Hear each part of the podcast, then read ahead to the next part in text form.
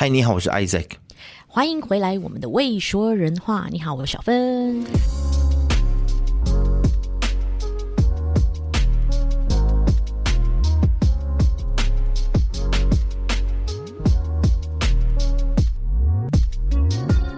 不晓得大家看了《孤注一掷》了没？我还没，但很想去看，因为听说不止票房很好嘛，一直破纪录，然后很多那种什么工会呀、商会呀、啊，他们都包场哎、哎，工会商会包场不是惹到你吗？这件事情，本来对我就是觉得太用力了，大家太刻意了。对，然后我就会觉得。嗯，是不是什么莫名的力量，或者某个 国家的政府的力量在后面？你懂，你懂我要说什么？啊，就直接讲了，就是中国政府啦，还有大使馆，啊、就是希望大家可以去看这部电影。那我看了之后，其实 OK，我觉得中国政府的力量那个在背后这件事情，我们等一下可以再来讲。嗯，但是我看了这部电影，我先讲我的感受。因为很多台湾的朋友可能没有机会去看，因为中国电影嘛，很像，很像我印象当中是暂时还没有办法在台湾上映。如果有的话，如果我们讲错的话，请听众纠正我们，特别是台湾的听众。嗯，但是因为马来西亚就是你知道，中国电影在这边就是上映是没有任何阻力的嘛，因为马中关系友好嘛，然后中国政府又很希望大家都可以看到这部电影嘛，然后我们家那个呢，就也很想要看这个题材。所以就带着我去看了。为什么？为什么他会有兴趣？他其实对于中国电影一向以来都还蛮欣赏的。他如果不是认识我的话，他骨子里就是一个中华胶。我告诉你。所以你每天帮他洗脑是没有用的。有用有用，也不是洗脑，就是说，如果他不认识我的话，他所获取的接触的朋友圈，对，还有接触到的资讯，关于中国的资讯，就是非常的那一边的资讯，很片面。哦、那所以我会提供给他另外一方面的想法，就是哎，中国其实什么违反人权啦、新疆啦、呃，香港反送中这些东西。你知道吗？那他信吗？有听进去吗？我觉得有啦，有越来越听进去吧。我觉得吧，哦、我也不确定，怎么都不确定。哎，对你自己有信心一点好吗？但但但是，我去看了《孤注一掷》之后呢，我想讲的就是，我要推翻我上个星期支持黄明志的论调。嗯，对，嗯，要不要先来介绍一下《孤注一掷》这部电影？它其实就是在描写现在就是大家都在讨论的。呃，缅甸还有柬埔寨的这个诈骗园区，KK 园区，对，其实不止 KK 园区，它有好多好多不同的园区，KK 只是一个比较具代表性的。冰山一角了。对对。对，而且听说这部电影的题材里面也是收集了涵盖了很多很多真人真事诈骗案例，对吗？对，改编这一些真实案例，嗯嗯，所以它是非常写实的，从。这一些人蛇集团，他们怎么样子把人骗过去那边，嗯、然后卖猪仔，对，卖猪仔卖过去那边，然后囚禁他们，逼迫他们这边工作，业绩不好还有可能被转卖。那、嗯、漂亮的女生过去那边做线上荷官，所以线上荷官就是就线上赌博嘛，网赌。然后他们就是用美女去吸引这一些麻辣楼去赌博。那这些女生可能还会这边被性侵等等，这其实就这些事情，其实媒体报道的非常多，但是很系统性的把它拍成电影倒是第一次，而且是中国的导演拍的。然后，而且这部电影它把所有这个诈骗集团他们在缅甸进行的一些整个产业链是怎么产生，然后他们怎么行骗的，前前后后都非常完整的叙述了一遍。对，而且它有几条故事线哦。一条故事线是说，这个被骗过去的可能科技新贵，然后他在科技公司，对，他在科技公司里面不得志，嗯、然后他就想说，那他就出国工作。他被骗过去缅甸之后，他的所有的遭遇被毒打，然后被电，然后试图逃跑，被抓回来等等的遭遇，这是一条线。另外一条线就是在中国境内那些被骗的人的遭遇。他们上到这一些的网赌上面，然后其实不管你投注，你是刚开始让你先赢，然后后来就一直输，成瘾之后就一直不断不断的把钱丢进去，这是第二条线。哦、第三条线是什么了？忘记呃，金晨吗？就是说他是模特儿吗？啊，对对对对，就落入那个诈骗工厂的陷阱。是是是是，所以我觉得整部电影。都非常的写实，非常好看。但是大家请在看的时候，嗯、自动过滤那个非常伟大的中国政府，还有中国警察如何怎么样去解救这些人质，那个就有点 too much，你知道吗？洗地了，呃呃呃呃呃，对啊，哎，你讲洗地，我觉得导演跟制作组大概也不得已啦，你知道吗？要拍这样的题材，那你就必须要帮中国政府来洗地。可是他们是拿中国政府的钱吗？这个我不知道。对啊，就它是一个资本投资去拍的片嘛，它可能幕后也有一些我不知道什么样的力量，但因为电视剧我知道他们是一定要的，一定要做到的，因为都是中国政府去 approve 他们的这个播映权的嘛。嗯，但是电影这一块也管得这么严吗？我觉得你要上映，然后要过。广电总局这一关，可能他们看到这个剧本有机会，嗯、我猜啦，我猜啦，他们觉得说，哎、嗯，有机会可以帮政府在国际上面来洗地，来、嗯、，you know，就是制造一个比较良好的形象，所以他可能就会去跟编剧、跟导演去讨论，是不是因为 KK 园区它的这个呃研发人 可以这么讲作俑者。对，他的始作俑者就是一个中国人。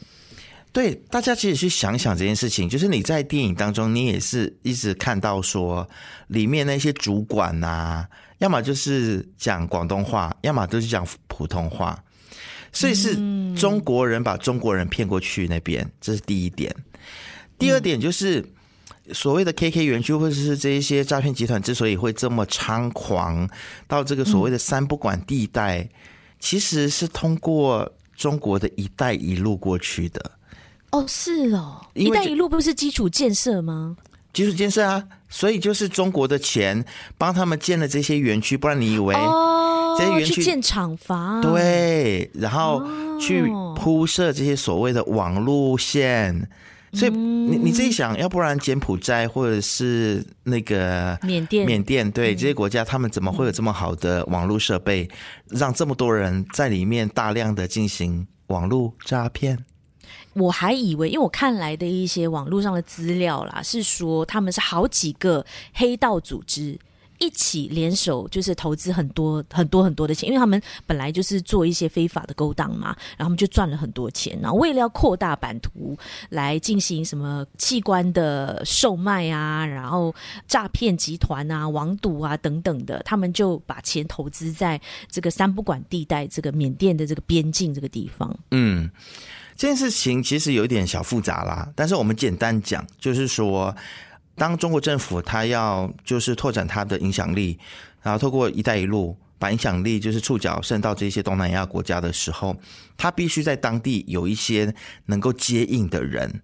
所谓接应的人，就是能够去疏通当地的一些官员呐，帮中国政府谈条件呐，啊，告诉他们说中国政府有钱可以进来帮你们做这些基础建设等等的。那其实中国政府在当地的其中一位帮他们乔事情的人呢，叫做。姓佘吧？念佘，我觉得。对，佘伦凯、佘志江，他的本名叫佘志佘志江，对对对，佘志江。对，然后他其实他是一名通缉犯，嗯、就是在中国是被通缉的人，然后后来就逃到了缅甸去，然后在当地就是改了一个名字叫做佘伦凯。然后以这个慈善家的身份出现在媒体上面，帮自己打造的人设就是他从从苦家庭出身，然后后来努力念书拼搏，然后才会有今天的所谓的成就等等。所以他反正就用一个拼搏商人的这样子的一个身份，在那边混迹缅甸，最后还成为了缅甸的华人的侨领，就是侨界的领袖。就很乐色啊！而且他还拥有十一个社团的会长的头衔，包括世界一带一路基金会的常务副主席、中共侨联主管的常务委员会会长、什么华夏总商会的创始会长，然后华夏慈善基金会 blah blah blah 的等等的会长。对啊，所以你就知道说，中国政府当初他们要把“一带一路”带进去的时候，他们就是找这些人呢，本来是他们通气的人呢，嗯、然后哇，这完全正三观的一个讯息耶！我需要时间来坐下来消化一下。然后这些人就是运用了这些“一带一路”的资源，还有基础建设，在缅甸弄了类似 KK 园区这样子的地方。然后你今天来跟我讲说，中国政府、中国警察有多么神勇，击破这些园区，然后把这些人绳之以法，你不觉得这个非常讽刺吗？因为这些人就是你养出来的，你当然我不知道到底是最后去逮捕这些人是不是虚构的，还是只是电影演的。但是就算是真的，也是你应该做的啊！为什么要把自己讲到很像哇，肩负起了这个国际责任？救了这么多人，这个祸根本来就是你种的啊，不是吗？而且我觉得，如果真的他们种下了这个祸根的话，哇，十八层地狱都不够你下哎，真的。Can you imagine？他创办这个 KK 园区，他做这个生意，贩卖人口啊，贩卖人体器官啊，他有一个原则，就是中国人只找中国人，就只骗中国人。What the fuck, right? What's wrong with you？其实。他们只骗中国人，应该是初期的时候啦，因为他们主要的受众群啊，或者是他们主要想要诈骗的族群，就是中国国内的人嘛，嗯，或者是马来西亚的华人，嗯、或者是台湾人，真的是很很垃圾的一件事情啦，而且令人觉得很不耻。如果你看那部电影的话，你就会发现说，哇，干，真的是手段非常的残忍呢。而且我我有看一些 YouTube 的影片啊，有一个例子是男生先被骗过去，他被骗过去之后呢，不是做诈骗，但是他很像是做运输相关的工作，就是开车，然后载这些被骗的人这样子。但是这个人蠢到一个地步呢，他是最后连自己的女朋友都叫过去一起工作，然后他的女朋友过去之后，就一直不断的被轮奸，一直被性侵，然后他还被转卖。对啊，他为什么要连他女朋友都拉下水？我不懂。蠢啊！是因为我觉得，要不然的话，就是有些人也是抓交替，你知道吗？就他被骗过去之后，然后他想要脱身，他就可以出去。对，诈骗集团说，那你就骗一个你的朋友过来，然后我就会把你放出去。结果他把朋友骗骗过来之后呢，诈骗集团又反悔，就说你们两个都走不了。然后，其实，在电影里面也有这个情节，就是这位这个叫做安娜的这个模特儿，她被骗过去之后。后来，这个小主管就是园区里面的小主管呢，也是试图要性侵他。然后本来答应说：“哎，你比如说你已经做到五十万的业绩了啊，五十万业绩只要做到，你就可以离开。”但他做到之后，他又反悔，不给他离开。他说：“那你嫁给我。”还把他头压下去，要他去帮他口交，这样子就很恶心啊。嗯嗯，这个小主管他其实是这个诈骗集团的头目啊，也是一个经理。是王传君演的，对，你知道吗？他演到的那一种真实度啊，是连警察都打算要去抓他哎、欸。听说了，我看到一些报道，因为。这部电影实在拍的太真实了，嗯，连它里面很残暴的那种折磨人啊，比如说用针啊、用刀去插人的那个手指啊，对，然后毒打啦，是真的真枪实弹去打的，然后打到后来那个演员听说是也是满身伤，就是那个张艺兴。是，所以我才会说，我看完之后呢，我对于不只是黄明志，我对于所有曾经拿过不管是合法或者是非法的线上赌博的钱或资金，或者是代言的人，或者是为他们做广告的人，我现在抱持的态度就是，no，你你不能够说赚了这个钱，但是我也拿去救什么流浪动物啊，然后我也拿去帮助别人。我觉得这个有点说不过去。It doesn't justify，因为你知道这些赌博网站，嗯，Come on，Come on，什么叫做合法的网站？在缅甸那个国家合法，那就它就正确吗？我不见得哎。而且你知道网络是可以，网页是可以被写代码的人去操纵的。你所有赌博的结果都是可被操纵的，所以大家要醒过来，网络赌博是不可能公平的。它不像我们在赌场里面骰盅啊，那些都是在现场甩给你看。那在现场发牌都可能作弊了，那你觉得在网络上不能作弊吗？对，总之它是有一个 SOP，它是一个 formula，怎么样套你的钱？一开始它一定是让你一直赢，一直赢，一直赢，赢到你觉得说，哇，你今天你知道有风，你有那个 luck，你就会。投注更多钱。嗯，他用这样子的一个方式，这样子的 SOP 来慢慢把你所有的家产，甚至让你就是倾家荡产，甚至去借大耳聋的钱投注到他们的这个网站上。它就是一个类似像毒瘾一样的东西。对、啊，我觉得我非常不能够认同黄明志。另外一点，他说到这些网站其实他们的幕后老板或者是他们的那个 server 还是在哪？在美国，在啊欧洲，他们是有 license，他们是合法，他们是有 license 的。Come on，这些是可以买的。嗯，You know，like 枪支，枪支在美国是合法的，有些州是合法的。那你觉得每一个人都可以拿枪吗？都应该去买枪来杀人吗？你觉得 it justify？所以我觉得名字这样子，我真的是不能接受啦。吼，你要搞清楚呢。我真的很想要找他来聊一聊，你知道吗？名字你在想什么？对我，我我我现在反而想要讲的就是，名字你不需要再一直不断的去 justify exactly，不要再解释了。对，你就干脆闭嘴，不要再讲了，因为你拿钱就拿钱就算了，你去拍就拍吧，不要再说什么哦，这个是很多年前的事，我现在不干了。嗯，Come on。那因为我觉得那个逻辑是你先助纣为虐。你帮助了这些人，害了就是一些家庭，不是不止一些哦。你知道，你去宣传了这个赌博网站，这些人因此被害，然后倾家荡产、妻离子散。然后你说你赚到这笔钱，你去帮助另外一些人，或者是帮助流浪狗，我觉得赎罪不是用这样子的 formula 的，right？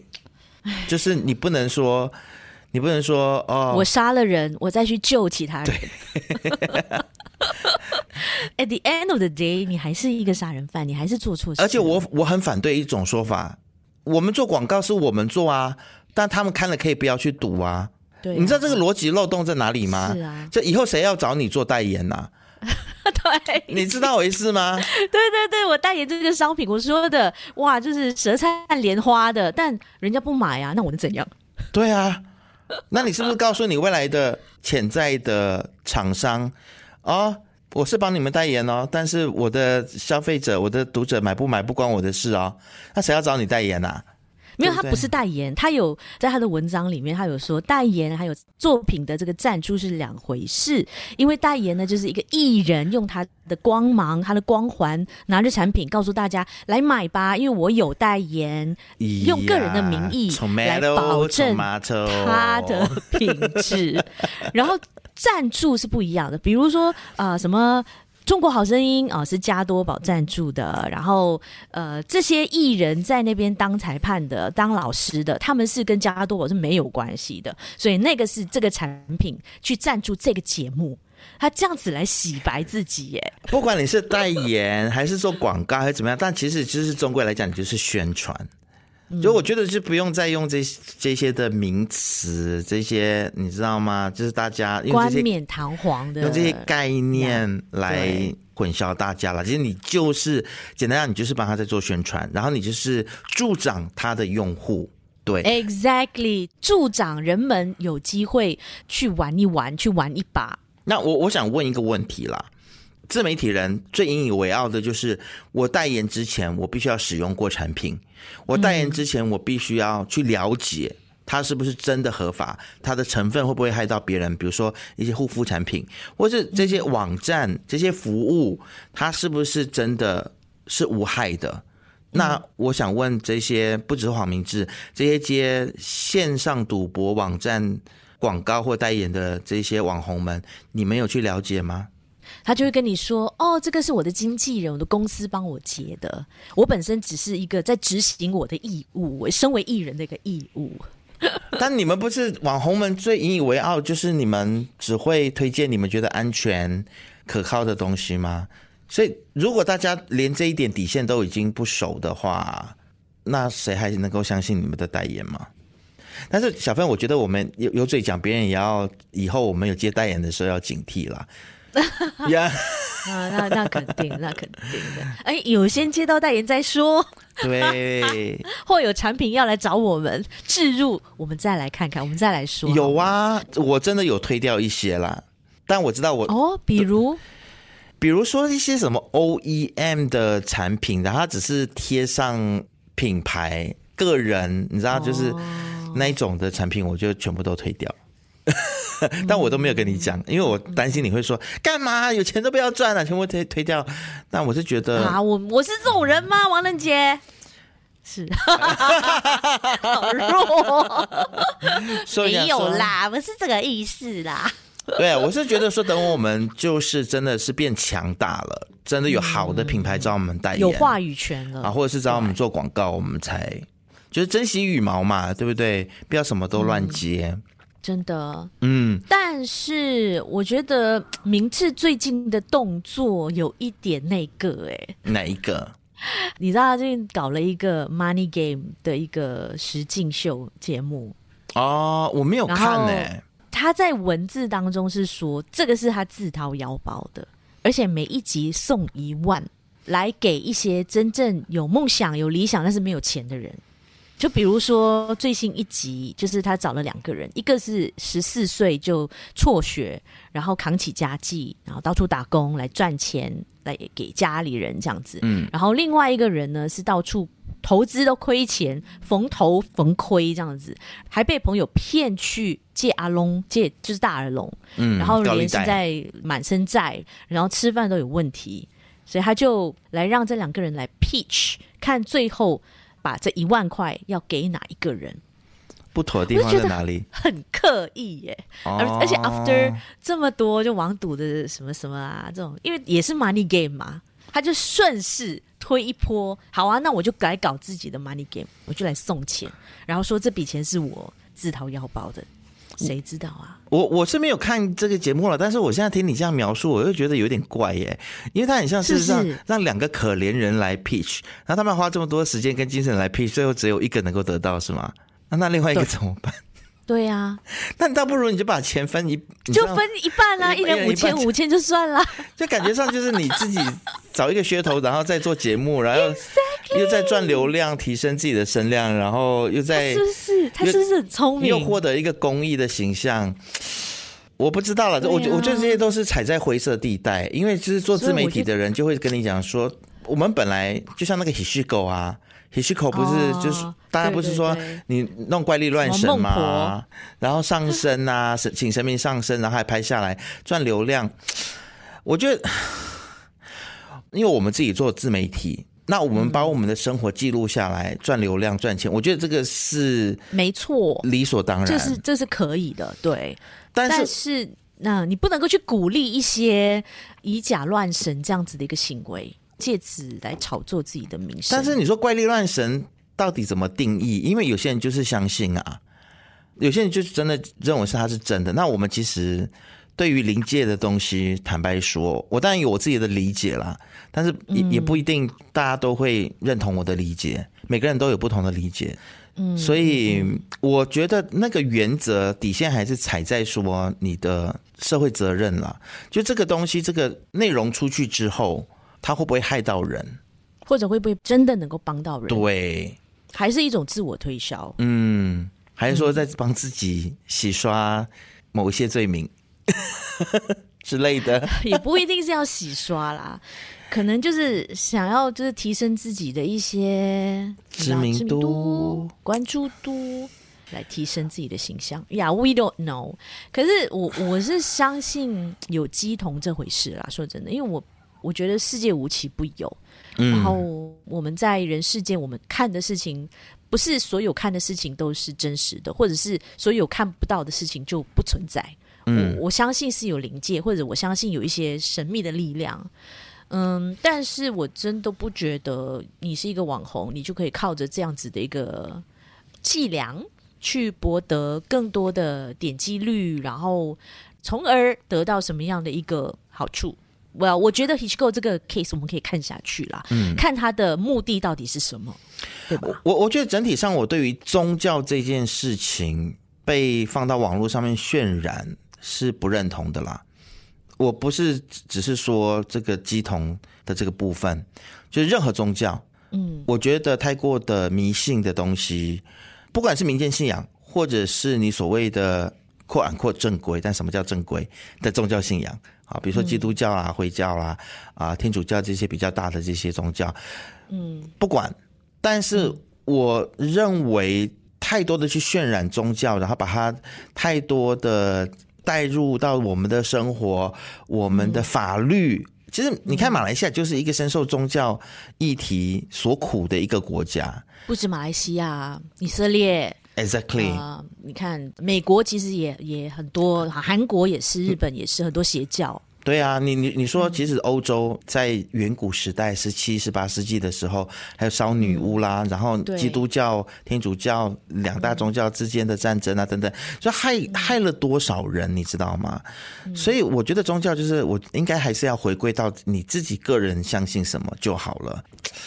我还是觉得把宗教搬到自媒体上面，然后这样子大力的去渲染，还是回到说，你究竟你要传达的讯息是什么啦？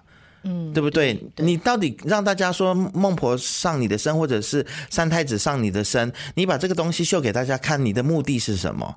那你要传达的讯息是什么？只是说居心何在了？对，这个是我我最想知道的。那个 motive 是什么？我觉得大家都要回到这件事情。而不是，就好像我之前我们一直在节目里面就是提到邪邪教或什么，我们已经讲过很多次了。就是说，一个宗教如果说他要求说，我希望你能够回报以什么，我觉得这个宗教你就要附上一个 question mark，你就要去 question 他，嗯，为什么他需要你做出这样的回报？为什么需要你捐钱或者是啊捐米捐粮？因为我觉得宗教的本意就是要教人为善，嗯，要告诉人人的根本。我们来到这个世界，我们应该要多奉献，嗯，因为我们能够成为人是不容易的一件事情，人生难得嘛，嗯，所以我们是不是能够帮人，我们就多制造多一点好的正能量这方面，对，嗯，所以我觉得一个宗教凡是他会用一些。比较阴阳怪气的方式，阴阳怪气，对，阴阳怪气的一些方式 来宣扬他自己，或宣扬一个人、一个偶像、一个人。哎呀，说到底都是经济利益啦！你，你啊，我就我就觉得你你你就还是比较对啊，距离好了。我我很 cynical 啊，就是我觉得说，其实像我直接讲啊，Hishiko 不不好意思，其实你们做这一整套东西，只是要去打这一个庙或者这个宗教团体的一个知名度。让更多的信众来给你们香油钱。其实坦白讲，我认为是这样子。如果你觉得我说错的话，那你可以反驳我吧。一样，Well，他可能也是想要帮人。对我，我认为我非常认同赞成宗教团体，比如说基督教，你要求信众奉献，或者是佛教，你要求信众给你香油钱。嗯、但是我我还是回到你们的金流要非常的清楚。你拿了这些钱，你们都干什么去了？一定要跟社会大众交代，但其实我觉得我们的社会没有这个意识，也没有这个共识，去要求宗教团体做这件事情，所以他们现在还游走在很多的灰色空间。他们拿了钱不用跟大家交代。我的想法是，你只要没有告诉我你拿了这一些奉献的钱去干什么，我就不会给你，就是这么简单。嗯，就是你的财务要透明、要公开，要让我们可以呃看到说，OK，我们捐了这些钱到底去了哪里。对啊，是进了你自己的口袋，是来盖大房子吗？买豪车吗？还是真的你有去帮助这些啊、呃、穷人，这些需要帮忙的这些流浪动物也好，像明智这样，就摊开来嘛，摊、啊、开说明嘛，就是摊在阳光下，你就不怕被人拷问，对吧？对啊，就像我们的站得住脚，马来西亚的某主持一哥，不是也把他的收入都摊在阳光上了？六位数，六位数。我真觉得说哇，他们公司真的是福利蛮好的诶，当班的时候可以睡觉，然后还可以六位数，对，还可以拿六位数，没有被扣薪，这么好的工作，难怪做了这么久还不走。而且看在他们家公司现在一直啊、呃、裁员，哎，我们不能讲裁员哦，人家可是自愿的。什么什么计划哦？呃，那个叫什么？缩小缩小版图，因为你看东马的也也收了嘛。哦，是哈。哎、欸，他是整个东马 office 整个关掉啊？我不知道是不是整个关掉，还是作为他们其他的 department，我不知道。但是因为他们这个办公室才刚刚装修好，才一两年，对，所以这么快就呀，所以我我是觉得应该 Astro 不，哎哎，sorry，剪掉，剪掉，剪掉，剪掉。OK，这家集团呢，应该没有那么笨，因为他们算盘是打的蛮精的，应该会另做其他的用途吧。但是我知道里面的人员已经是就是 claim to public that 呀、yeah，九月了之后他们就没有工作了这样。嗯，所以我就觉得说，看在这些其他的被离职的员工的眼里，我觉得哇，听到他有六位数，真的是觉得是非常的，我我他们觉得理所当然啊，他他撑得起啊，他拿得起啊，因为他是一哥嘛。但你你你知道，我觉得这个就是回到一个马来西亚的媒体的一个非常特殊的操作，就是大家都在说这个一哥啊，他们的一姐有多红多红，但是你去问身边的人，每个人都不觉得他很红，每个人都讨厌他，很多人讨厌他们，对，又、嗯、看他非常的 duct 啦，然后嚣张，还霸凌南洋商报记者啊等等这些行为，很像都没有事情，很像很像他们都可以一直很嚣张的活在媒体行业里面，金牌，对。对。这个我觉得就是整套的一个媒体的操作，你知道吗？就这些人的知名度，它不是真实的，因为它已经数据化了嘛。那我们都知道，数据它可以有各种各样不同的操作的方式。嗯，比如说你的网络的声量啦，或者是你的浏览量啦，或者你的收听率啊，都可以买的，拜托。呃，好啦，你要讲那么直接。你绕了一大圈，你不是想讲这个？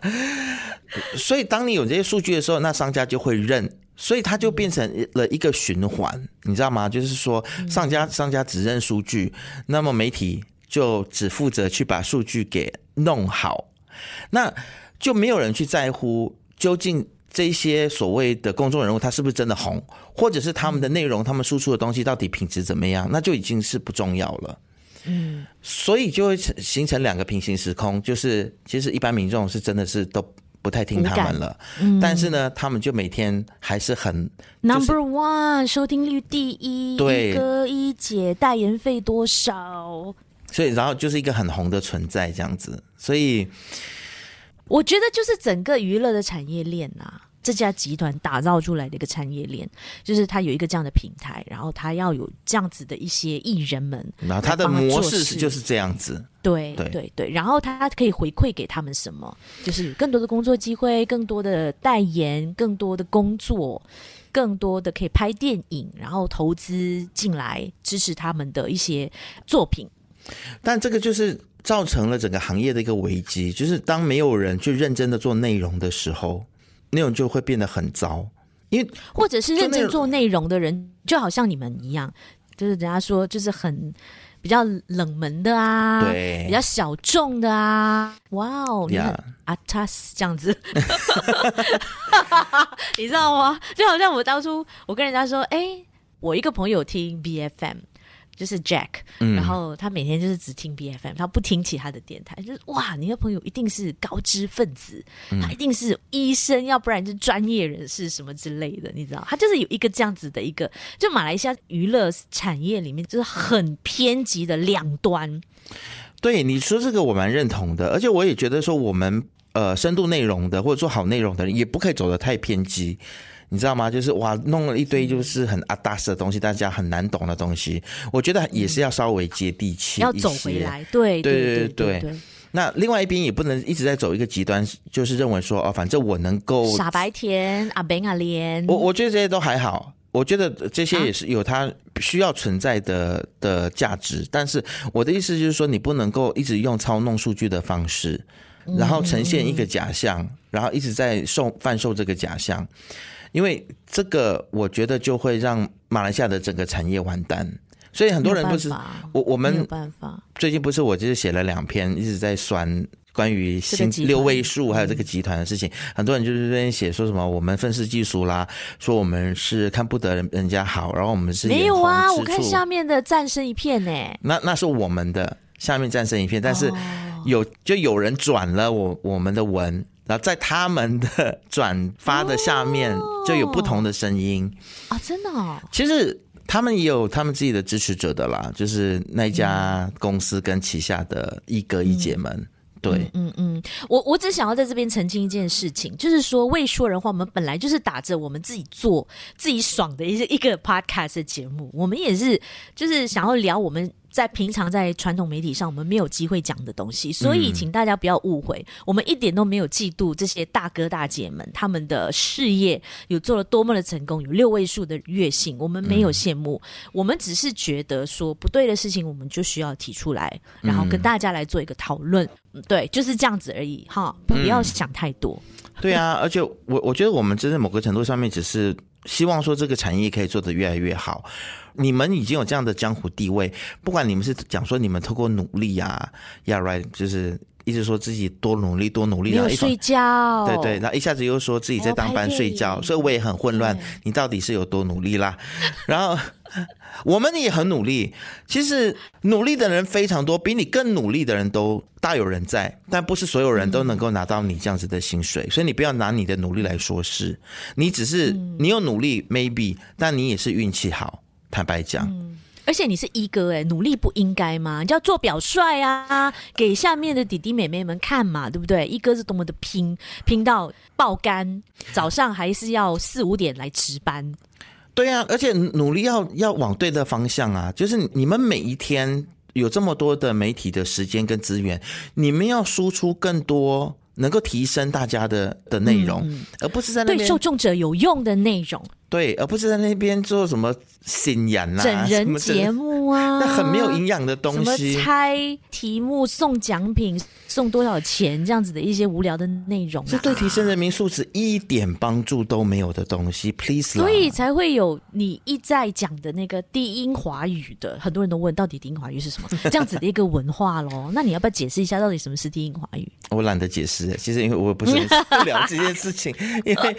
哎、欸，我我就觉得很怪，他们这边彼此就是这边讲说谁谁谁是低音华语，但是你们所有人都是低音华语啊，对就是你们的中文讲的多好多标准，对，所以我是觉得说，please 啦，你们既然是这么大的媒体，我就觉得你们就要有 gas 一点，或者你们要有担当一点，多少承担一点，提升社会、提升人民素质的责任，嗯。嗯不要再跟我讲说啊，你们就是一个娱乐台，这不关你们的事。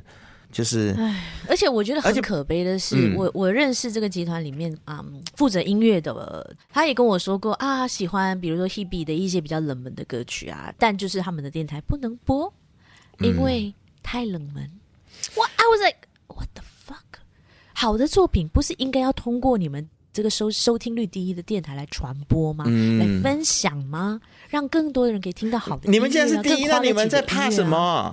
你们你怕什么？对啊，你你不会被轻易因为一首歌，因为有素质的一首歌，收听率会下跌多少？会转走多少的听众？Come on！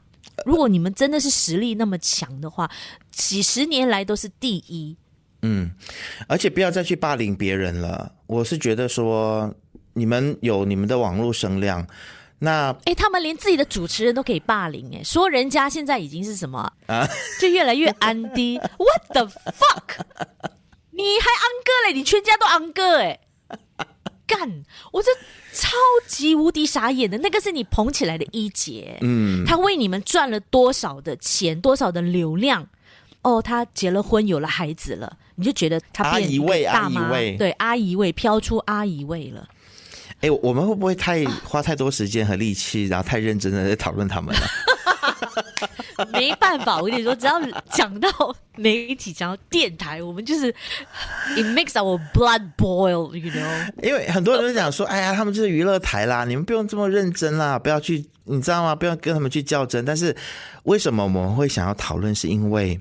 爱之深责之切。No 啊，那 maybe 是你啦。我不是爱之深责之切，我只是觉得说他们手上拥有太多的公共资源了。你知道，他们一个电台拥有全马这么多的发射站，凭什么？凭什么？有钱啊，大啊，集团大啊。那你们还裁员？你你们拿了？我跟你说，这些所有的发射站都是公共资源。OK，这个不是你们私有的，这些是商品，My friend。No no no no，不是商品，商品，不是不是不是，这些发射站是属于国家的。哦哦，You mean telecom 的那些发射站？对，OK OK，这些 OK 这些 frequency 全部都是有限的资源。嗯，那这些有限的资源，既然它它已经先交到你们的手上，你们就不能够做这么多的垃圾内容。我是这么觉得啦。你可以说你是 MCMC 没有管啊，内容有多垃圾。只要你有报多少新闻，有多少的呃公共讯息，那就好啦。那垃垃圾也就算了，但是你们今天裁员这件事情，就是你们拥有这么多的公共资源，然后你们还裁员，那为什么不把这些资源给我们做，给会做的人做，会营销、会做内容的人，又能够同时提升人民素质的这些媒体，让他们来做啊？那你一家公司。你吃下这么多资源，然后你每年要付这么多的这个发射站的费用，然后你当然是吃不消啊。这个就是一个市场的生存法则啊。我跟你讲，他当然要霸住所有位置，不让你进来啊。